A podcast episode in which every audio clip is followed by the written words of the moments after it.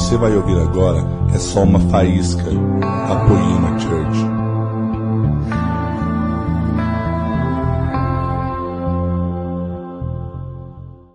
Aleluia.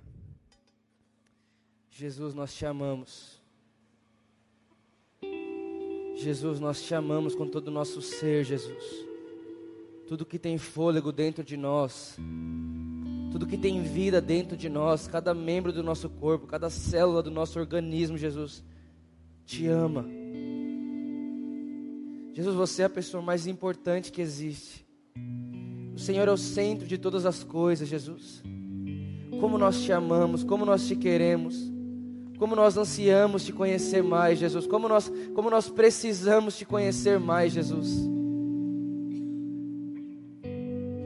Obrigado, Jesus, porque nós podemos subsistir no Senhor.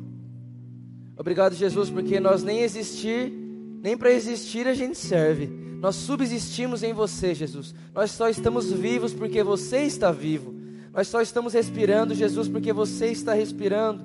Nós só estamos aqui agora porque você está aqui agora, Jesus. Porque é a Sua palavra que mantém todas as coisas acontecendo, Jesus. Muito obrigado, Jesus. Muito obrigado. Muito obrigado, Jesus, porque um dia a gente andava em trevas e seria impossível a gente ir até você. E como seria impossível a gente ir até você, Jesus, então você sai da Sua luz e vem até as nossas trevas e tira a gente desse lugar. Obrigado, Jesus, porque o Senhor morreu por nós enquanto ainda não tínhamos te escolhido. Obrigado, Jesus, porque não fomos nós que pedimos para o Senhor fazer isso. Foi o Senhor, a sua essência, quem o Senhor é, o amor que o Senhor tem por nós, que fez isso por nós. Obrigado, Jesus, porque não fomos nós que te escolhemos, mas foi o Senhor que nos escolheu. Obrigado, Jesus, porque não fomos nós que te amamos primeiro. Não é, o, não é sobre o tanto que eu te amo, não é sobre o tanto que essa igreja te ama, mas sobre nós entendermos, Jesus, o tanto que o Senhor nos ama, o tanto que o Senhor nos quer, o tanto que o Senhor nos deseja. Por isso, Jesus, nessa noite nós pedimos que o Senhor intensifique nesse lugar lugar o conhecimento da sua pessoa.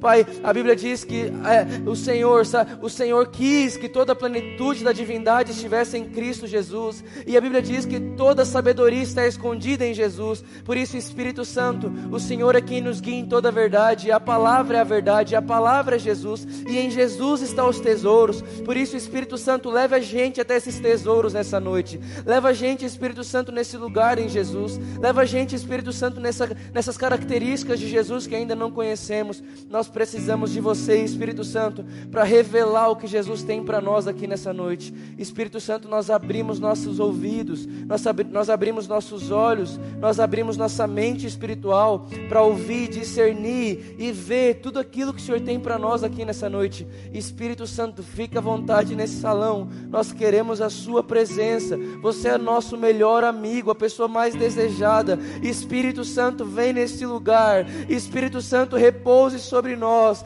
Espírito Santo, nós não queremos apenas sentir você, nós não queremos, Espírito Santo, te usar aqui. Nós queremos a sua companhia, Espírito Santo. Nós queremos que você fique feliz aqui com a gente. Espírito Santo, nós queremos simplesmente fazer exatamente aquilo que você quer fazer. Por isso, Espírito Santo, vem sobre esse salão, vem sobre cada um dos meus irmãos que está aqui, libera a mente deles, para que a palavra não entre como letra, mas entre como vida. Em nome de. Jesus, em nome de Jesus, que esse culto não seja mais um culto de informação para nenhum deles, mas que seja um culto de revelação, que seja um culto Espírito Santo onde a palavra é revelada e toda palavra revelada se torna vida. Por favor, Espírito Santo, faça isso com a gente. Faça isso com a gente, Espírito Santo. Pai, nós te amamos. Obrigado, Pai. Muito obrigado pelo seu amor. Obrigado, Pai, porque o Senhor é bom o tempo inteiro e nada muda a sua bondade. Muito obrigado, Pai. Muito obrigado. Muito obrigado, porque a maior certeza de todas é que nada pode nos separar do Senhor e do seu amor. Muito obrigado, Pai, porque a gente pode fugir, pode se esconder no mais profundo abismo, pode ir até o profundo mar. Lá o Senhor estará e onde o Senhor está tem amor, porque o Senhor é amor. Obrigado, Pai, porque não existe um abismo tão profundo que eu não seja amado. Obrigado, Pai, porque não existe um lugar tão escuro que, que eu não seja amado pelo Senhor. Obrigado, Pai, porque não é o que eu faço de certo. Obrigado, Pai, porque quando eu terminar de pregar essa mensagem, o Senhor não vai me amar mais. Obrigado, Pai, porque o seu amor não muda, nem com o que eu faço de certo, nem com o que eu faço de errado. Muito obrigado, Pai, porque o seu amor é imutável. Muito obrigado, Pai, muito obrigado porque seu amor não depende de nós. Muito obrigado, Pai, porque o Senhor escolheu nos amar. Muito obrigado, Pai, muito obrigado, muito obrigado. O Espírito de Jesus testifica o amor de Abba no coração de cada uma das pessoas que estão aqui. Em nome de Jesus. Em nome de Jesus. Nós te amamos, Espírito Santo. Nós te amamos, Jesus. Nós te amamos, Pai. Nós agradecemos você. Muito obrigado. Ministra a gente aqui nessa noite. Em nome de Jesus. Em nome de Jesus. Amém. Boa noite, gente. Vocês estão bem? Boa noite, gente. Vamos lá. Tá tudo bem? Estou feliz de estar aqui mais uma vez. É, eu, eu realmente fico feliz quando venho aqui. É, poder edificar algo que vocês já estão construindo, poder de alguma forma cooperar com, com o corpo de Cristo que está nesse lugar. Eu fico muito feliz. E quem é que nunca me ouviu pregar nenhuma vez? Levanta a mão. Vocês não estavam perdendo nada, tá? Desculpa. É, a gente vai continuar hoje a, a, série que vocês estão conversando sobre a cultura do céu, a cultura do reino de Deus, a cultura poemeira. E eu queria falar hoje com vocês sobre um assunto que para muita gente é complicado. Que para muita gente é complicado falar e para muita gente é complicado de ouvir. Eu quero falar sobre a cultura do reino em relação ao dinheiro. Aí talvez você olhe para mim e fale assim: O quê? Você, um moleque desse, vai vir falar para a gente de dinheiro? Aí outro pode pensar assim: Meu Deus do céu. O Vitor antes vinha aqui para pregar sobre paixão por Jesus. O Vitor antes vinha aqui para pregar sobre intimidade com o Espírito Santo. O Vitor vinha aqui antes para pregar sobre quartinho e de repente agora ele vem aqui pregar sobre dinheiro. Eu acho que o Vitor desviou. Acho que agora o Vitor deve estar até cobrando para pregar.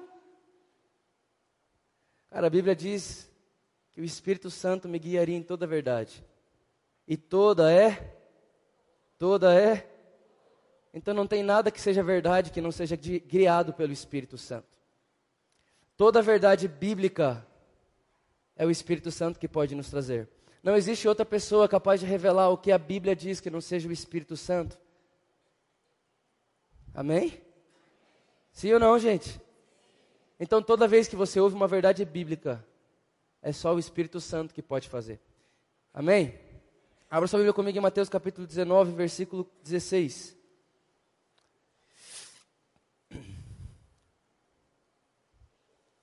Mateus capítulo 19, versículo 16.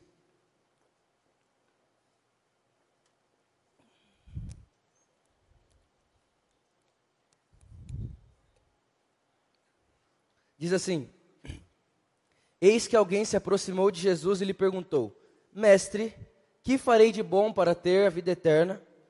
Respondeu-lhe Jesus: Por que você me pergunta sobre o que é bom? Há somente um que é bom. E se você quer entrar na vida, obedeça aos mandamentos. Quais? Respondeu ele. Jesus respondeu: Não matarás, não adulterarás, não furtarás, não darás falso testemunho, honra teu pai e tua mãe, e amarás o teu próximo como a ti mesmo. Disse-lhe o jovem: A tudo isso tenho obedecido, o que me falta ainda? Jesus respondeu: Se você quer ser perfeito, vá, venda seus bens e dê o dinheiro aos pobres, e você terá um tesouro nos céus. Depois venha e siga-me. Gente, olhe para cá. O que está acontecendo aqui? Um jovem rico chega até Jesus e pergunta assim para ele: Jesus, o que eu preciso fazer para ser salvo? É mais ou menos a pergunta da maioria das pessoas hoje. As pessoas elas só querem saber o que elas precisam fazer para ser salvas. E aquelas lá que têm medo de perder salvação, sabe como é que é? Elas falam assim: o que, que eu não posso fazer para não perder salvação? Elas falam isso. Essa é a pergunta do povo de hoje também. Essa é a pergunta dos jovens de hoje muitas vezes. Ah, até onde eu posso ir ou até onde eu não posso ir? Então esse jovem, ele chega em Jesus e fala: Jesus, o que, que eu posso fazer e o que, que eu não posso fazer? Qual que deve ser meu comportamento para que eu seja salvo? E Jesus olha para ele e fala: Tá bom, se você quer ser salvo, obedeça os mandamentos. Quais? E Jesus começa a falar um monte para ele. E no final das contas ele diz: Mas isso aí eu já tenho feito desde a minha adolescência. E ele olha para Jesus e fala: Jesus, ainda tem algo que me falta. Gente, ele reconhece. É como se ele estivesse dizendo assim: Jesus, tudo isso, toda a lei eu já estou cumprindo. Eu vou no culto todo domingo, eu sou dizimista fiel de todas as coisas, eu dizimo até minha roupa, eu dizimo o meu tempo, eu dizimo tudo, eu jejuo, eu oro, eu leio a Bíblia, eu faço todas as coisas, todas. Mas ainda parece que me falta algo. Ainda parece que eu não sou completo. Mas eu tenho cumprido toda a lei. Talvez você está aqui hoje, esse é o seu sentimento. Fala, cara, eu faço tudo. Eu estou lá toda semana, eu estou em todos os GCs. Toda conferência que tem Abapai eu estou, Fire eu estou, Get Up eu estou, acampamento eu estou, em tudo. Mas ainda parece que me falta alguma coisa. Aí Jesus olha para ele e fala: Tá bom, você quer ser perfeito? Repara que a primeira, a primeira resposta de Jesus é: Você quer ser salvo? Faça isso. A segunda é: Você quer ser perfeito? Você precisa escolher em que lugar você quer andar: um lugar de salvo ou um lugar de reino. Porque olha só, aí Jesus olha e diz: Vende tudo que você tem, dá aos pobres, e depois você vem e me segue. E um dia eu perguntei para Jesus e disse: Jesus, mas por que, que você não pediu para ele vender tudo que tinha e dar para você? Porque, gente, quem concorda comigo que não tinha ninguém melhor no mundo para administrar o dinheiro do jovem rico do que Jesus? Levanta a mão. Quem concorda comigo? Ele era o melhor para cuidar do dinheiro do jovem rico. E, Jesus, ele tinha que bancar o ministério dos caras. Então, por que, que Jesus não faz isso? Olha, vende tudo que você tem, pega o dinheiro e dá aos pobres. Em vez de dizer, dá o dinheiro para mim, que aí eu vou continuar expandindo o reino de Deus. Aí Jesus disse para mim assim, Vitor, todo momento da minha vida aqui na terra, todos os momentos que eu falo com vocês, de todas as formas eu quero mostrar para vocês que eu não quero que vocês venham até a mim pelo que vocês têm, porque seria meritocrático. Eu não quero que você venha até mim com aquilo que você tem guardado no bolso, eu quero que você venha até mim sem nada, porque tudo que eu quis de você não é nada que você tem, mas sempre quis sua companhia. Tem alguém aí? E aí o jovem rico, a Bíblia diz que ele olha e diz, ah, não, não, não, não dá. E aí o que acontece, gente? Ele começa a ir embora para casa. Só que eu pergunto para você, ele continuou salvo, sim ou não? Claro. Claro. Mas a Bíblia diz que só existem dois senhores: Jesus e Mamon. E a Bíblia diz que a raiz de todos os males é o dinheiro. Então, gente, Prostituição é por causa de dinheiro, drogas é por causa de dinheiro. Todos os males é por causa de dinheiro. E o problema é que hoje em dia a igreja já ficou. Algumas é cara de pau e abusa da grana, e outras tem medo de falar de dinheiro. Porque o povo está machucadinho. Porque você já percebeu que toda vez que você pega. Quando alguém, uma pessoa que não tem pai, ou que o pai abusou ela, ou que ela é magoada com o pai, se você fala de paternidade com ela, ela, ela se fere, sim ou não? Sim ou não, gente? Quando uma pessoa tem problema na família, você fala de família, o que acontece com ela? ela me sinto ruim quando eu falo de família. Quando alguém fala de é, é, qualquer tipo de relacionamento e a pessoa não é bem resolvida nos relacionamentos, quando fala uma palavra relacionamento, ela. Então, talvez, quando eu falei para você que ia falar de dinheiro, essa foi sua reação. Isso é a maior prova de que você não tem cura nessa área. Se deu uma ciscada quando eu falei que ia falar de dinheiro, você precisa de cura, cara. Você precisa de cura. Porque só existem dois senhores na Bíblia. A Bíblia diz, Jesus disse, só existem dois senhores, eu e Mamon. Agora repara, o jovem rico chega diante do Senhor dos senhores e Salvador dos salvos. Ele tem salvação, então Jesus é o salvador dele, mas Jesus fala: "Eu preciso ser seu Senhor". Eu ainda não sou. Aí ele fala: não, isso não, obrigado. E vai embora para casa. Agora, qual que é o problema dele ir embora para casa? O problema é que Jesus foi para um lado, ele foi para o outro. Tem muita gente assim, que se encontra com o Senhor dos Senhores todo final de semana e não leva ele para casa. Porque só leva a salvação, não leva o senhorio de Jesus. Ei, tem alguém aí? Tem alguém aí, gente? Sim ou não? Aí depois, quando ele vai embora, Jesus olha de gente. É muito difícil um rico entrar no reino de Deus. Gente, não está falando de ser salvo. Está falando de entrar no reino. Se você ler sua Bíblia em João capítulo 3, vai ter a diferença clara do que era entrar e ver o reino. São duas coisas diferentes. Jesus disse para Nicodemos, Nicodemos, se você quiser ver o reino, nasce de novo. Agora, se você quiser entrar no reino, nasça do Espírito. Que, que, qual que é a diferença, gente? Uma pessoa que está lá fora agora, ela olha para essa, essa igreja, ela vê a igreja. Mas ela não compartilha do ambiente que estamos vivendo aqui dentro ela pode ver a igreja lá de fora, ela pode saber a hora do culto, ela pode saber o endereço da igreja, ela pode saber todas as coisas, mas se ela não entrar, ela não usufrui. É por isso que tem muita gente que está dentro da igreja toda semana e não usufrui da realeza do reino de Deus. Porque só está vendo, não tem coragem de entrar, porque para entrar você precisa morrer para o Espírito Santo viver. E o Espírito Santo não é senhor de mamon, ele é senhor dos senhores. Por isso ele só pode ser senhor de quem matou mamon. Aleluia. Tem alguém comigo aí? Fala amém aí, gente. Vocês são meio estranhos, vocês são pentecostal na hora do, do, louvor, depois vocês ficam presbiteriano, aí de repente vocês viram batista, aí de repente vocês viram, é, sei lá. Da hora, né? Isso que é multiforme sabedoria de Deus, só que vocês pegaram tudo para vocês. Vocês estão felizes ainda ou não? Você está entendendo alguma coisa? Sim? Então você pode ser salvo tendo uma mão como Senhor na terra. Ok? Mostrei isso na Bíblia? Tem alguém com dúvida? Então você pode ser salvo e mamão ser seu Senhor. Agora vai comigo lá para Atos capítulo 4.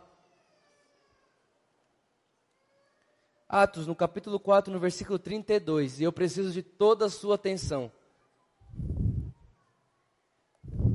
Você tem, se você tem medo de dar coisas, é melhor você ir embora. Coitado do Xandão.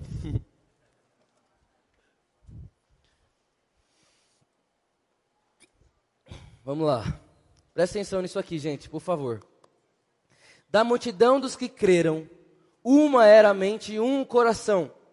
Ninguém considerava unicamente sua coisa alguma que possuísse, mas compartilhavam Compartilhava o que, gente? Fala comigo, tudo. Tudo que tinham. Com grande poder, os apóstolos continuavam a testemunhar da ressurreição do Senhor Jesus. E grandiosa. O que, gente? Vamos lá, alguém. Fala comigo, graça. Estava sobre todos eles. Não havia pessoas necessitadas Pois os que possuíam terras ou casas as vendiam, traziam o dinheiro da venda e o colocavam aos pés dos apóstolos, que os distribuíam segundo a necessidade de cada um. José, um levita de Chipre, a quem os apóstolos deram o nome de Barnabé, que significa consolador, vendeu um campo que possuía, trouxe dinheiro e o colocou aos pés dos apóstolos. Um homem chamado Ananias, com Safira, sua mulher, também vendeu uma propriedade. Ele reteve parte do dinheiro para si, sabendo disso, sua mulher, e o restante levou e colocou aos pés dos apóstolos. Então Pedro, então perguntou Pedro: Ananias, como você permitiu que Satanás enchesse o seu coração, a ponto de você mentir ao Espírito Santo e guardar para si uma parte do dinheiro que recebeu pela propriedade? Gente, você pode mentir para o Espírito Santo. Porque o Espírito Santo é tão puro, o Espírito Santo é tão sensível, o Espírito Santo é tão. É, é uma pomba, gente, é como uma pomba puro e tenro. Ó, falei palavra de Leandro Vieira aqui agora. É puro e doce. Que quando você fala algo para ele, ele acredita. Então Pedro está mostrando aqui que é possível mentir para o Espírito Santo. Por isso que Efésios 4,30 diz: Não entristeçam o Espírito Santo. Mas a maior boa notícia que eu vejo nisso tudo é: se eu posso entristecê-lo, é porque eu também posso alegrá-lo. Por isso eu tenho feito do objetivo da minha vida, não só a presença dele comigo, mas o sorriso dele comigo, a felicidade do Espírito Santo. O Espírito Santo precisa estar feliz com a gente. Amém? Olha lá, continua. Ah, ela não, ela não lhe pertencia, Pedro, Pedro pergunta. E depois de vendido, o dinheiro não estava em seu poder. O que levou a pensar em fazer tal coisa? Você não mentiu aos homens, mas a Deus. Ouvindo isso, Ananias caiu morto. Grande temor apoderou-se de todos os que ouviram o que tinha acontecido. Então os moços vieram, envolveram seu corpo, levaram-no para fora e o sepultaram. Gente, a Bíblia diz que tem dois momentos que Deus para para ver. Qual que foi o momento uma vez que Jesus estava lá no templo e parou para orar, para olhar? Qual que foi, gente? Oferta. E Mateus 6,6 diz, diz que Deus para para ver o quê? O lugar secreto, sim ou não? Sim ou não, gente?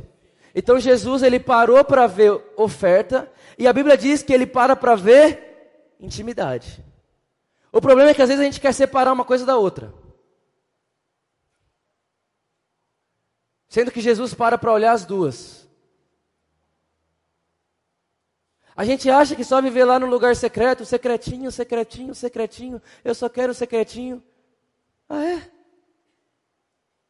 Cara, se o secreto não te transforma generoso, não é o secreto com Deus que você tem. Porque se eu sou transformado naquilo que eu olho, não existe ninguém mais generoso que Deus. E o secreto é um lugar para Deus te ver, então é um lugar também para você ver Ele. Enquanto você olha para Ele, você é transformado naquilo que vê. E quando você olha e vê generosidade nele, você não consegue não ser generoso.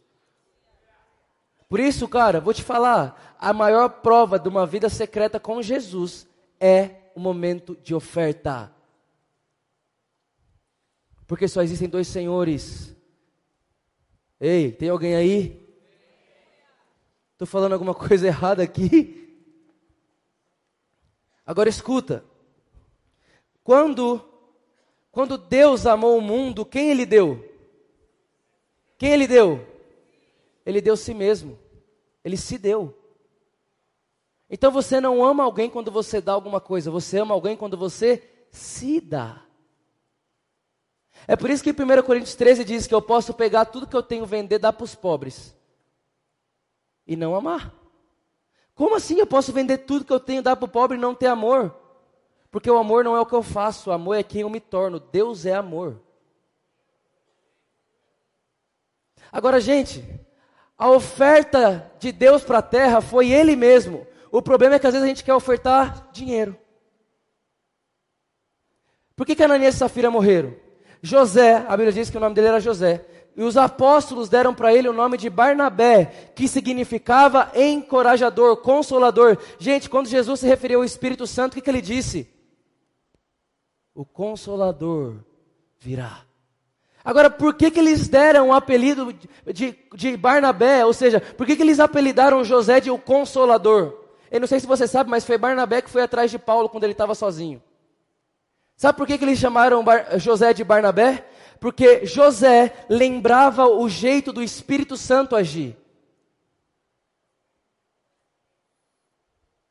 Quando os apóstolos olhavam para Barnabé, para José, que chamava José, eles diziam: Cara, esse cara não nos lembra o que Jesus disse a respeito do Espírito Santo. Então vamos fazer o seguinte, vamos dar um apelido para ele. A partir de hoje seu nome vai ser Barnabé, porque quando nós olhamos para você, nós se lembramos do Espírito Santo. Eu não sei se você quer isso para sua vida, mas eu quero isso para minha. Eu quero que quando alguém pensar em mim, fale, ele é amigo do Espírito Santo. E, o Vitor não nos lembra a forma do Espírito Santo viver. Não existe nada melhor do que ouvir isso de alguém. E Barnabé era esse cara. Agora, olha o que ele faz. A Bíblia diz que ele era um levita. Levita não tinha herança na terra, sim ou não? Qual era a herança do levita? O Senhor. Agora, então, por que, que ele tinha herança na terra?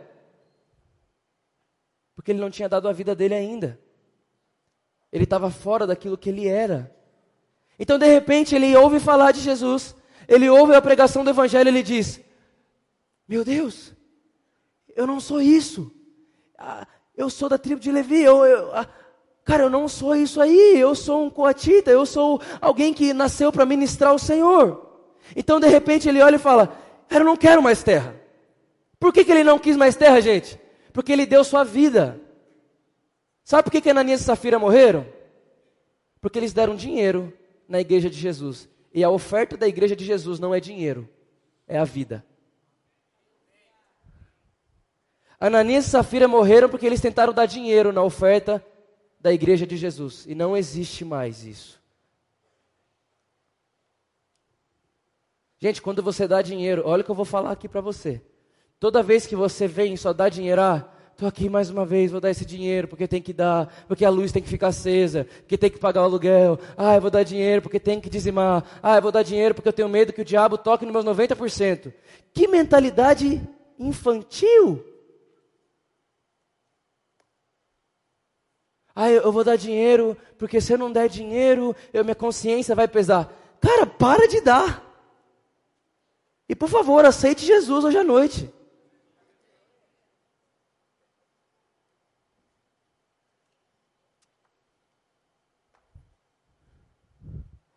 Sim ou não? Olha só. Um dia eu, eu queria muito um relógio, muito. Já que ninguém me deu, eu fui e comprei. Comprei o relógio que eu queria. Estou lá, fui estacionar o carro na faculdade. A hora que eu estaciono o carro na faculdade, o cara que cuida do meu carro, eu olho para ele e Jesus fala: Vitor, esse relógio é semente, não é pão. Dá essa, semente para esse cara. Eu falei: Não, Jesus, hoje não, amanhã. Amanhã eu venho com o relógio do outro, esse não. Fui para a faculdade, passei por ele, cumprimentei ele, fiz de surdo para Jesus. Lá, lá, lá, lá, lá. Fui para a faculdade, estou dentro da aula. A professora passando lá matéria de engenharia e eu pensando no relógio. Ô oh, diabo. Quando eu saí de lá, estou passando Jesus Vitor, não é seu esse relógio, é dele. Eu, oh, meu Deus, tá bom, fui, tirei o relógio. Falei, mano, e aí, beleza? Tal. E, gente, eu sempre falava assim para ele, cara, qual que é o máximo que alguém te paga por semana? Ele, ah, uns 20 reais, eu ia e dava 21. aí eu catei e falei, cara, eu quero te dar esse relógio. Ele falou, não, não, não, cara, você já me paga, já está tudo certo. Eu falei, não, eu quero te dar esse relógio. Mas tem uma coisa. Quando você olhar para esse relógio, eu quero que você lembre de uma coisa. Quando você olhar para ele, toda vez que você olhar para ele, você vai lembrar que Jesus te ama, beleza? Peguei, pus o relógio no pulso dele, o olho dele encheu de lágrimas. Ele falou assim, cara, beleza. Outro dia eu passei lá. E aí, mano? Aí ele fez assim, e aí, mano? Ah! Aí eu falei, ô, oh, desgraça. Você está de relógio, eu tô sem. Gente, passou um tempo, eu fui lá. Cheguei nele e falei, ei, como você está? Eu tô bem, e você? Eu falei, cara, esse relógio aí, ele, da hora, né? Eu falei, demais, queria que fosse meu. Aí eu falei, oh, mas deixa eu te perguntar, o que, que você lembra quando você olha para ele? Ele falou, cara, toda vez que eu olho para esse relógio, eu lembro que Jesus me ama. Sabe o que significa? Que vocês estão ouvindo minha voz aqui agora. Eu estou aqui, não tem como eu estar em outro lugar. Eu estou aqui, você está me ouvindo pregar. Mas se nesse exato segundo ele olhar no relógio para ver que oração, eu vou estar pregando para ele sem estar lá.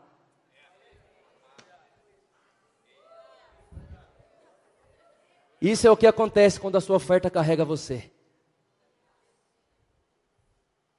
Agora, se sua oferta for só oferta, ela é só dinheiro.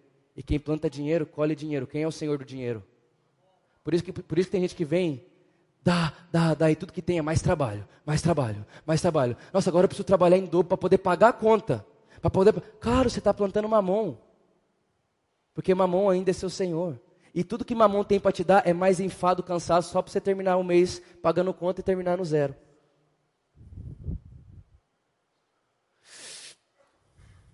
Ei, tem alguém aí? Tem? Tem alguém feliz aí? Quando Jesus veio para a terra, ele não fazia nada por ele mesmo, porque ele tinha um selo. Eu só faço o que vejo meu pai fazer, porque quando o pai me amou, ele não deu nada para mim que não fosse Ele mesmo.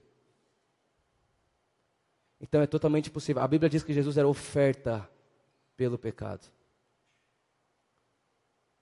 Gente, vocês estão falando de cultura. Sabe o que significa cultura? Um filósofo disse uma vez: cultura é tudo aquilo que você vive quando você esquece tudo aquilo que você aprendeu. Vou repetir: cultura é tudo aquilo que você vive quando você esquece tudo aquilo que você aprendeu. Quer ver? É, há um tempo atrás teve um tsunami no Japão. Gente, se tivesse aquele mesmo tsunami no, Japão, ah, no Brasil, até hoje a gente já está zoado, sim ou não? O Japão não deu um mês já estava a mesma coisa, melhor. Por quê? Porque eles perderam muita coisa, mas não perderam a cultura. A Bíblia diz que nós somos a embaixada do Senhor. A Bíblia diz que nós somos embaixadores. E esses dias atrás eu fui tirar meu visto. E quando eu fui lá, eu falei, cara, eu quero saber para que, que serve. Para que, que serve? E, gente, você entra lá, até os policiais brasileiros quer tirar com você. Porque ficam tudo folgado lá dentro. Eu falo assim, aqui dentro nós pode. O cara folgado. Só faz isso porque está dentro do, da embaixada americana. Porque se fosse no brasileiro, os caras xingavam ele. Mas lá dentro, quem tem coragem? Aí eu estou lá, tirei meu visto, tá, voltei para casa e fui pesquisar. Por que, que uma embaixada? O que, que uma embaixada faz? E uma embaixada faz três coisas. Primeiro, ela representa o país de origem no país estrangeiro. Então a embaixada americana no Brasil é uma representação dos Estados Unidos aqui. Segunda coisa que ela faz, ela informa o país de origem o que acontece no país estrangeiro. E a terceira coisa que ela faz, ela unifica os dois. Gente, eu nunca pisaria nos Estados Unidos sem antes, sem antes pisar na embaixada americana. Eu nunca pisaria nos Estados Unidos sem antes pisar na embaixada americana. Eu não sei se você já conseguiu fazer alguma coisa na sua cabeça. Mas se a igreja é a embaixada do céu na terra, sabe o que, sabe o que a Bíblia está dizendo? Primeiro, a igreja precisa representar. Quando alguém chegar em mim e você falar assim, ô Vitor, como é que o céu se move em família? Visite minha casa. Vitor, o é, que, que o céu pensa de dinheiro? Olhe minhas finanças. Vitor, o que, é que o céu pensa sobre respeito ao próximo? Vem andar comigo, cara. O problema é que hoje nossa informação não carrega poder. A gente informa, mas aquilo não tem vida porque é só letra. Porque a Bíblia diz que a letra mata, mas o espírito. Se a sua letra não sair com a, o sopro do espírito, ela é só mais uma informação. Vocês estão aí comigo, gente? Sim? Vocês estão entendendo o que eu estou falando? Sim ou não, gente? Agora você está, Vitor, você está falando para mim que é pecado me planejar? Não é pecado planejar, pecado é errar o alvo. Sabe o que é pecado? É ter mais de uma prioridade. Ninguém que tem duas prioridades acerta o alvo, cara. Errado, pecado, é sua prioridade não ser só Jesus. Agora, quando tudo para você é Jesus, quando tudo para você é Jesus, cara, é muito fácil dar 10% e achar que está tudo certo. Isso aí, cara, até um cara sem o Espírito Santo faz. Porque antes do Espírito Santo ser derramado, eles já faziam. Eu não sei você, mas eu não quero negar. E eu não quero fazer como se o Espírito Santo não tivesse aqui. E a Bíblia diz que José foi chamado consolador, porque a maneira dele de viver lembrava o Espírito Santo e ele, ele dava tudo que tinha.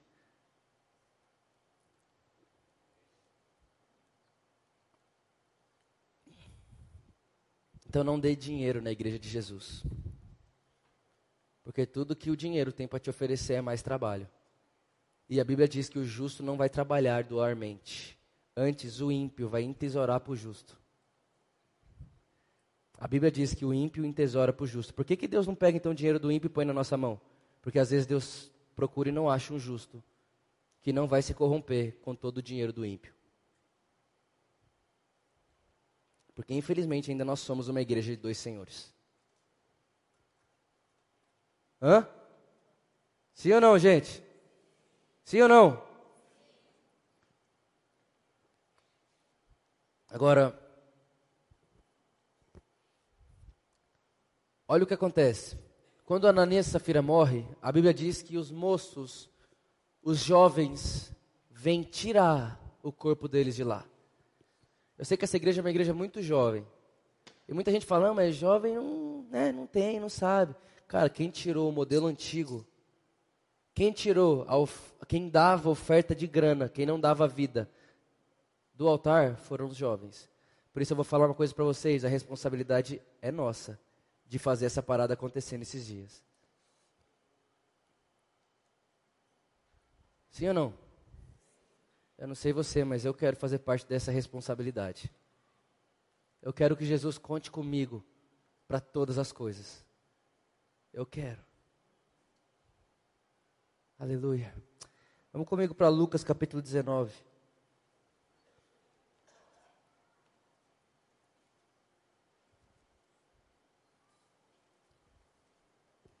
Lucas no capítulo 19.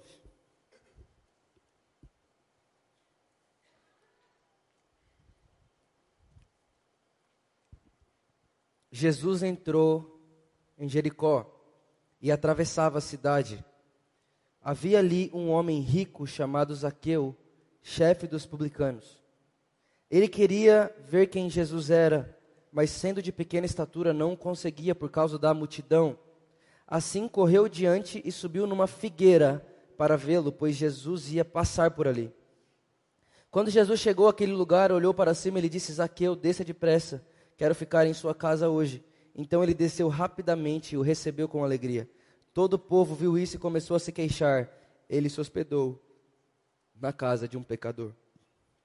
Mas Zaqueu, levantando-se, disse ao Senhor: Olha, Senhor, estou dando a metade dos meus bens aos pobres, e se de alguém extorquir alguma coisa, devolverei quatro vezes. Olhe para cá. Gente, a Bíblia diz que Zaqueu era o chefe dos publicanos. Publicano era a pior raça de Israel. Gente, era pior. Por quê? Porque o publicano ganhava imposto em cima dos seus próprios irmãos. Então, o publicano era o pior de todos. E a Bíblia diz que Zaqueu era o chefe dos publicanos. Ou seja, da mesma forma que Jesus é o rei dos reis, Zaqueu era o pior dos piores. Não tinha ninguém pior que Zaqueu. Zaqueu era o pior cara. Agora, gente, você imagina. Você acha que um cara desse podia entrar no meio da multidão e ficar lá de boa? Nunca. Com certeza os caras iam bater nele. Com certeza alguém ia xingar ele. Com certeza alguém ia cuspir nele. Com certeza alguém ia fazer alguma coisa. Então o que, ele faz? Ele vai e acha uma figueira. E sobe nela. E a Bíblia diz que Jesus ia passar por ali. Gente, em Mateus capítulo 3, a Bíblia diz que Jesus aparece. E João Batista olha e diz: Esse é o Cordeiro de Deus que tira o pecado do mundo. Foi ou não foi? Mas a mesma Bíblia diz que um dia João Batista duvidou que Jesus era o Cristo. Por quê? Porque quando João Batista foi preso, qual era o estilo de vida de João Batista? Se vestia com pele de camelo, comia gafanhoto com mel e morava no deserto. De repente, vem um Jesus que não mora no deserto, mora na cidade. De repente vem um Jesus que não se veste com pele de camelo, se veste com linho fino. E de repente vem um Jesus que não come gafanhoto com mel, mas que era chamado de beberrão pelas pessoas porque comia de tudo, bebia de tudo. Você diz o quê? Como que pode? Você imagina João. Gente, a Bíblia diz que os discípulos de João Batista seguiram Jesus. Agora você imagina os discípulos de João Batista que estavam acostumados com o modelo antigo onde João comia gafanhoto com mel, se vestia com pelo de camelo e morava no deserto começa a seguir Jesus. Começa a ver tudo que Jesus fez. Um dia eles olham e falam: Não, não consigo mais, eu vou contar para João. E aí ele vai correndo lá na cadeia onde João está. Chega na cadeia onde João está e fala assim: João, você não acredita, cara. O que foi? Sabe aquele cara que você disse que era o Cristo? A gente está seguindo ele. É mesmo? É, e você não sabe o que ele fez. O que, que ele fez? Sabe Mateus, o publicano? Sei. Ele chamou Mateus o publicano para ser discípulo dele. João fala: mentira. Eu tô preso porque estou pregando para ele se arrepender. De repente vem o Cristo, o Messias, e chama esse cara para seguir ele. Não pode ser verdade. Não, ô João, tem mais, você quer saber? ele fala, fala aí. Esse Mateus, o publicano, fez uma festa na casa dele. Convidados? Quer saber a lista? Todos os publicanos e prostitutas da cidade, ele chamou todo mundo. E sabe quem era o astro da festa? Jesus. João disse: ah, Meu Jesus do céu, isso não pode ser. Aí o cara olha para ele e fala: João, fica pior. Não tem como ficar pior. Tem ficar pior. Jesus está pregando para uma multidão, 5 mil famílias, pessoas de bem, pessoas honestas, pessoas justas. De repente ele termina no meio da mensagem, nem termina a parábola. Despede todo mundo e começa a ir na direção de uma figueira.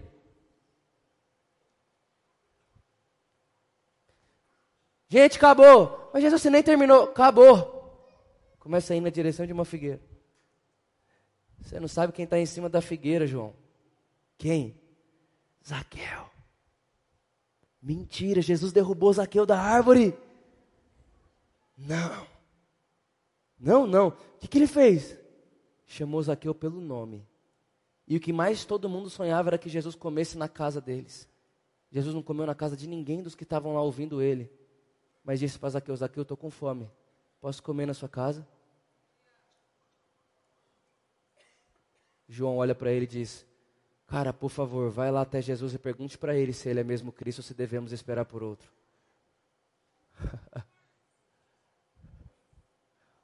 João ainda fazia época, João ainda fazia tempo, João ainda tinha a revelação da lei.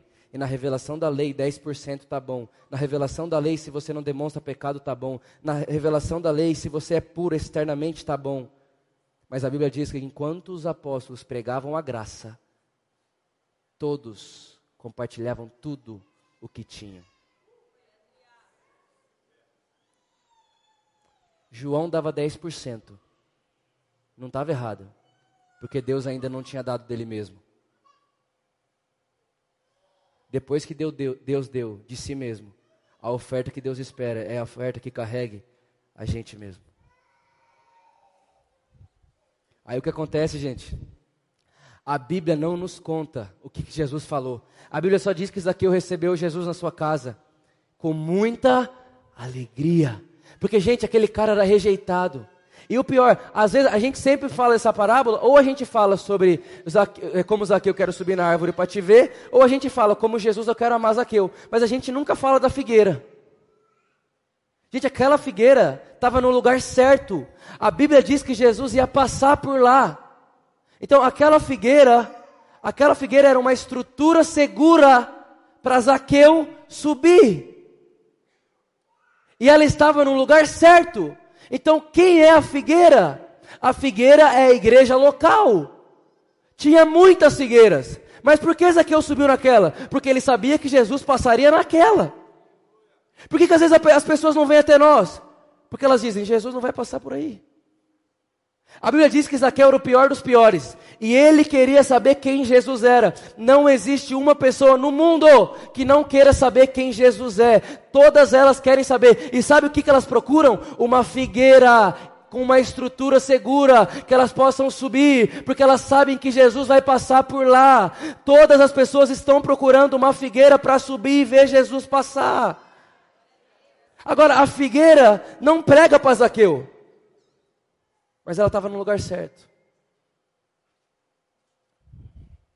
E quando Jesus passa, ele pode chamar Zaqueu pelo nome. Porque toda vez que existe uma estrutura segura, onde Jesus pode passar, ele conhece as pessoas pelo nome. Hum.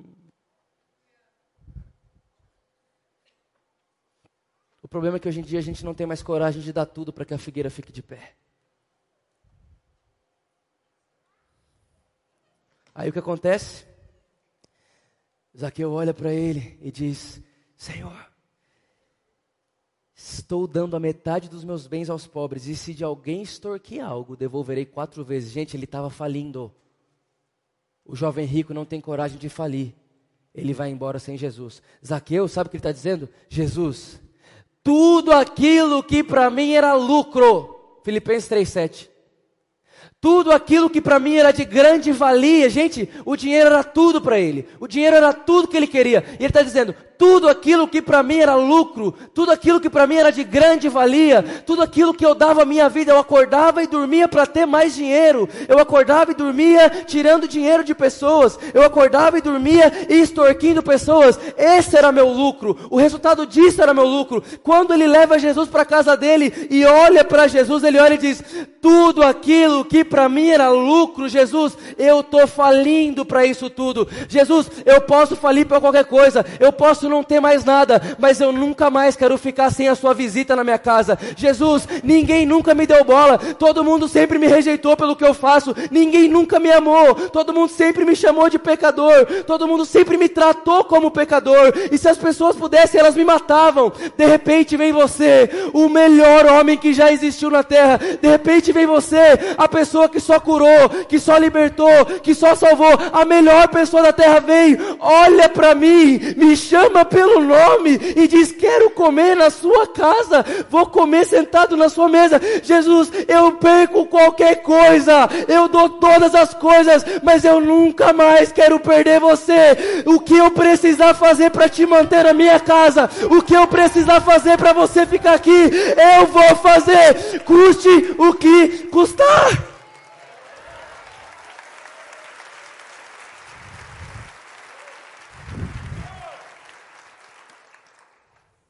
Eu vou falar uma coisa para vocês aqui, aí vocês não contam para ninguém. A gente começou um trabalho em São Caetano, alguns de vocês já sabem. Tem alguns meses. Tem três meses, mais ou menos. Quatro. Deve estar indo para quatro. Gente, em quatro meses a gente não tem um lugar ainda, porque até porque né, a gente vai devagar, a gente não quer uma, uma multidão sem ser cuidada por uns pelos outros. Então a gente não tem um lugar ainda, a gente não tem a gente está lá, reunindo as nossas pessoas, somos em mais ou menos 100. E eu vou te contar uma coisa. Em de três a quatro meses, a gente já ofertou no reino de Deus cerca de 20 mil reais. E eu não mexi no caixa da igreja. Tudo gente que entendeu que na igreja de Jesus você não põe dinheiro, você põe sua vida. Gente, você olha, você não acredita. A nossa idade média é 24 anos, é muito jovem. Não tem grandes empresários, não tem grandes pessoas com grandes salários. Mas é, o Mark esteve lá com a gente terça e quarta. A hora que a gente deu a oferta para o Mark, ele começou a chorar. Ele disse, cara, isso não vai prejudicar vocês? Eu disse, não. Ele, cara, mas é muito. Eu disse, Mark, eu nunca vou poder pagar pelo valor que você teve para a gente esses dias. Ele começou a chorar e disse: Isso aqui é muito mais que dinheiro, cara. Eu falei: É muito mais que dinheiro. A gente não oferta dinheiro para ninguém, Mark. A gente quer que você leve com você a nossa vida. Gente, aquele dinheiro precisa falar o nosso nome.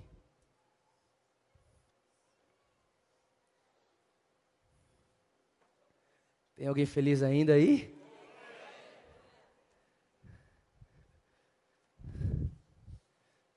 Estou muito feliz. Estou muito feliz. E aí o que acontece depois? Jesus disse: Hoje houve salvação nessa casa, porque esse homem também é filho de Abraão. Gente, em João capítulo 6, Jesus pega os fariseus. A gente acha que os fariseus eram pessoas ruins, mas os fariseus eram boas pessoas que tinham boas intenções. Cara, sabe o que eles queriam? Zelar pela palavra de Deus. Quando Roma chega para dominar, eles falam, gente, a gente, tá bom, eles dominaram a gente, mas a gente não pode perder a lei de Deus. Então eles estudavam a lei, eles manjavam da lei. Eles falavam, a gente pode fazer, mas isso aqui a gente não pode perder. Essa é a nossa lei. Isso aqui a gente não perde. Jesus olha para esses caras zelosos e diz: Vocês são filhos do diabo. Porque vocês não fazem o que vocês estão vendo o que Deus faz. Vocês veem o que Deus faz, mas não fazem como eles. Vocês querem o que Deus dá, mas não querem dar o que Deus dá. Vocês querem o que Jesus dá, mas vocês não querem dar o que Jesus deu. Vocês não são filhos de Abraão. De repente ele chega no pior dos piores. Ele chega no pior dos piores e diz: Você é filho de Abraão. O quê? O quê? Jesus, você enlouqueceu. Não, vocês nunca fizeram o que viu o pai de vocês fazer. Ele, quando se encontrou comigo e viu como eu faço, deu o que eu dei. Deu tudo o que ele era. Por isso, você sim é filho de Abraão. E como filho tem a herança de Abraão. A Bíblia diz em Lucas capítulo 15, versículo 1: Todos os pecadores e publicanos se reuniam para ouvir Jesus falar. E isso deixava todo mundo louco, porque ninguém entendia. Já leu a, parábola do publicano que diz: o fariseu diz, Senhor, eu oro, eu jejuo, eu dizimo tudo, eu faço todas as coisas. Obrigado, Senhor, porque eu não sou como esse. Já leu isso? Obrigado, Senhor, porque eu não sou como ele. Aí o publicano vai no cantinho. A Bíblia diz que ele bate no peito e diz: Senhor, não tem coragem de olhar para o céu. E ele diz: Senhor, me perdoa porque eu não sou como você. O fariseu olha, obrigado, porque eu não sou como ele. O publicano diz: Me perdoa, porque eu não sou como você, Deus. A Bíblia diz: Quem dos dois saiu justificado? E o que é justificado, gente? O que é ter justiça? Justiça é você não ter medo de se apresentar ao rei. Isso é justiça no reino. O cara é justo, é um cara que não tem medo de se apresentar diante do rei porque ele não tem nada para dever. Ele não está devendo nada, ele não tem nenhuma lei quebrada. Quem que saiu justificado? Quem que saiu podendo se apresentar ao rei? O fariseu ou o publicano? Publicano. Por isso que Isaqueu fez o que fez. Porque enquanto as pessoas agradeciam por não ser como ele, ele olhou para Jesus e disse: Eu nunca vi alguém como você. E porque eu nunca vi alguém como você, tudo que era lucro, hoje é esterco. Não vale mais para mim. E Jesus, agora eu te dou toda a minha vida, te dou toda a minha grana, te dou todas as coisas. Gente, por que, que Deus não aceitou a oferta de Caim? Porque esse Caim deu vegetal. A Bíblia diz que quando você levava um sacrifício ao altar, você tinha que levar, independente da sua classe social, alguém podia levar um pombo, alguém podia levar uma, um, um, um sei lá, esqueci, boi. Alguém, depende da sua classe social. A sua classe social te levava a comprar o que você podia, mas tinha que ter sangue. Você já ouviu alguém falar assim, ó? É, eu dei o sangue lá na minha empresa? Quem já ouviu alguém falar isso? O que, que, que isso significa, gente? Eu dei minha vida lá. Porque sangue é vida. Fala comigo, sangue é vida. Por que, que Deus não aceitou o sacrifício de Caim? Porque não tinha vida. Não tinha sangue. Caim quis pegar só um pouquinho lá. Aí, Deus, eu, traba eu trabalho com vegetal, vou te dar vegetal. Deus, eu recebo isso aqui de salário, vou te dar isso aqui. Cara, se o seu dinheiro não carrega sangue, ele não fala por você no altar. Gente, está certo ou não está? Vocês ficam muito mais empolgados quando fala do Espírito Santo, né? Essa é a maior prova de que Mamão ainda é senhor de muitos. Isso não pode acontecer, gente. Nós precisamos entender que nós não ofertamos dinheiro na igreja de Jesus. Nós damos sangue, nossa vida, o que nós temos, o que nós somos, o que nós fazemos, o que nós expressamos, tudo nós damos para Jesus, porque não é mais nada nosso. Nós só somos embaixadores. Nós só somos embaixadores, pessoas que representam a cultura do céu na terra. E a cultura no céu em relação a isso, a oferta, Deus nunca deu nada para ele, Deus nunca deu nada para a gente que não fosse ele mesmo. Então o que, que Deus espera da igreja? Que a igreja não dê nada para ele, que não seja ela mesma. Agora, é você que escolhe. Jesus disse: Se a justiça de vocês não sobressair a dos fariseus,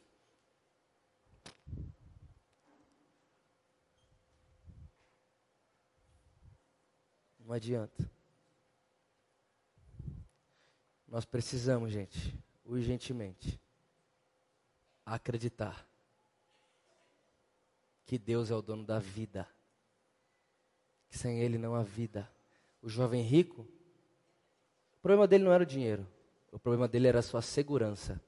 Ele tinha onde dormir, ele tinha carro do ano, ele tinha tudo do melhor, do bom, ele comia do melhor. E ele sabia que Jesus dizia: Eu não tenho nem onde pôr minha cabeça. Então o que, que ele tinha medo de perder? Sua segurança. E tudo que um homem quer é se sentir seguro.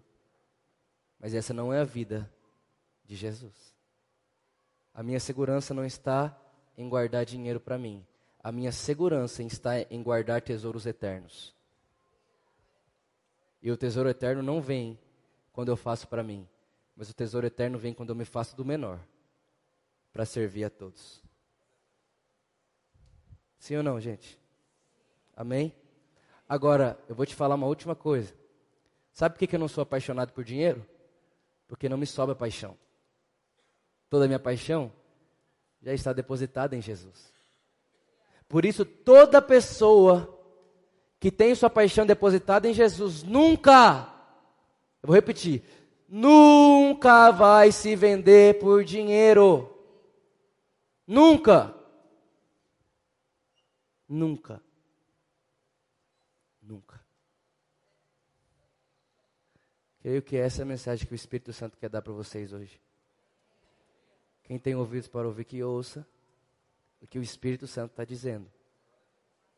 Jesus quer enriquecer a igreja dele na terra. Porque a Bíblia diz que a igreja que Jesus vem buscar é sem ruga, sem mancha e gloriosa. Se você for estudar o sentido original do gloriosa, sabe o que é? Uma igreja que tem todas as coisas.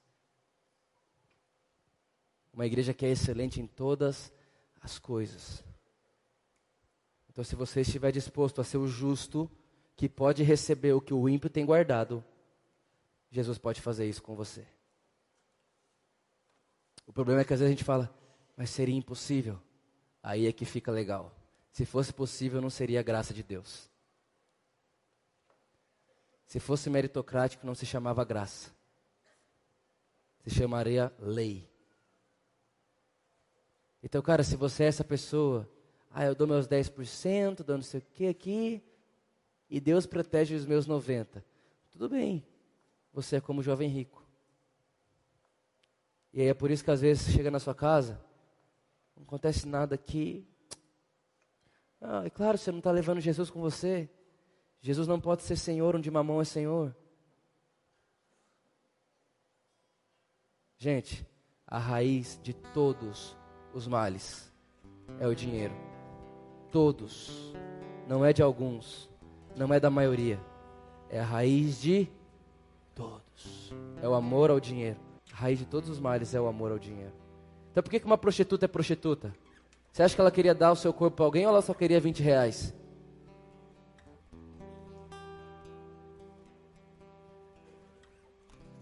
Então nunca se dê a ninguém por 20 reais. Ah, mas esse é meu ganha-pão.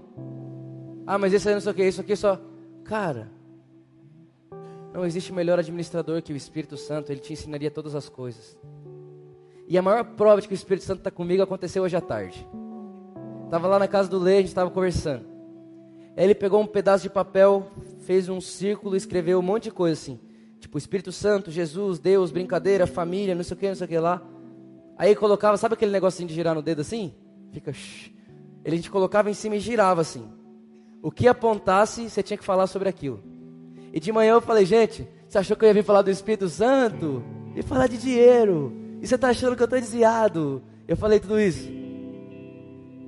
E aí quando eu girei o negocinho lá, os caras já começaram a falar, mano, se cair no Espírito Santo, eu vou queimar aqui.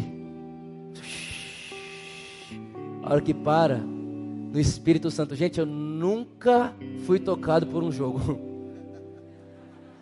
Na hora eu. Espírito Santo, cara. Gente, ele pode te guiar em toda a verdade. Ele pode te guiar em toda a verdade, em todas as áreas. O Espírito de Jesus, o Espírito Santo, o mesmo Espírito que ressurgiu Jesus dos mortos, pode ressurgir qualquer área da sua vida, qualquer coisa que esteja acabada, qualquer coisa que esteja destruída. O Espírito da verdade, o Espírito Santo pode restaurar todas as coisas. Ele pode fazer isso. Você só precisa deixar. Por isso, não se satisfaça em ver o reino, pague o preço para entrar nele, porque a salvação é de graça. Mas a Bíblia diz que para eu entrar no reino eu tenho que nascer do Espírito, mas o Espírito só pode nascer onde alguém escolheu morrer. Gente, se você parar para pensar, muitas vezes a gente pode perceber que Davi entendia a graça antes da graça chegar. Sim ou não? Não parece? Um dia ele chega em Deus e fala assim: Deus, eu não te darei algo que não me custe, porque a Bíblia diz que Davi já tinha visto o dia do Senhor. Olha isso aqui. A Bíblia diz que Davi já tinha visto o dia do Senhor. Em Romanos capítulo 5, Davi, era, Davi tem ciúme da gente, gente. Às vezes a gente fala, nossa, queria ser como Davi. O Davi queria ser como você. Ele fala, felizes serão aqueles que não trabalharão para a sua justiça, mas que lhes será imputada a justiça de Deus. E Davi disse: Eu não, me daria, eu não daria algo que não me custe, por quê? Porque ele sabia, ele já tinha visto que Deus daria de si mesmo, que aquilo te custaria tudo. Como eu vou dar algo que não me custe, sendo que para ele custou todas as coisas? Aí você pode pensar agora, ah, e agora é a hora que ele vai falar, vamos ofertar ao Senhor. É mesmo.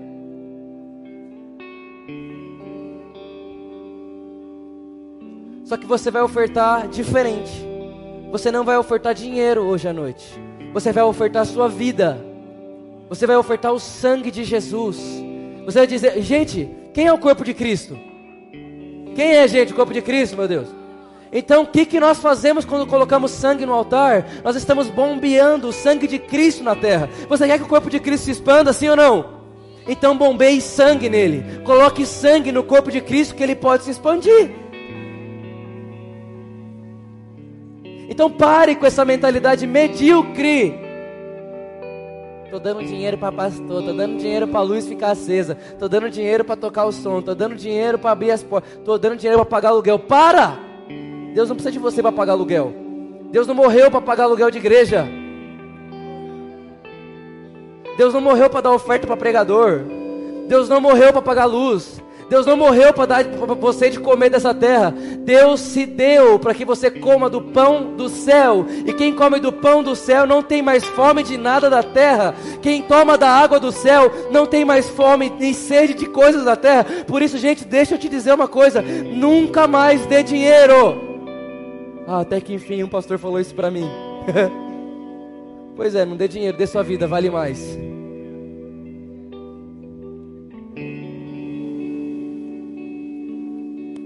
Feche seus olhos. Espírito Santo, é sua parte, não é mais a minha. Faça isso, Espírito Santo, agora. Convence cada um. Espírito Santo, por favor, mostre para eles hoje que mesmo a gente falando de dinheiro, a gente está falando sobre paixão por Deus.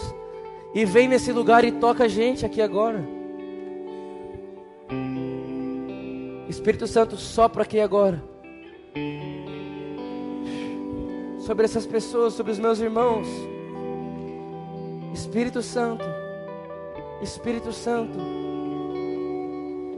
Gente, a Bíblia diz, a Bíblia diz que Paulo plantou e Apolo regou. Mas quem deu o crescimento? O Senhor. Que acontece, gente? Se Paulo não plantar, não tem o que Apolo regar. O que, que isso significa? Nós plantamos, a administração vai regar, mas quem vai dar o crescimento? Senhor. Então você consegue ver nesse texto que existe uma medida do homem e que existe uma medida de Deus. Deus não faz sozinho a terra que ele deu para o homem fazer. O que Deus, Deus deu para o homem fazer, só o homem pode fazer. Por isso não deixe de plantar. Porque quando você deixa de plantar, falta coisa para a administração regar. E assim, o Senhor não faz crescer como Ele queria que crescesse. Por isso, nessa hora, eu quero te convidar a entregar uma oferta ao Senhor hoje, mas uma oferta que vai carregar você. Por favor, não venha dar dinheiro, venha colocar você dentro desse altar.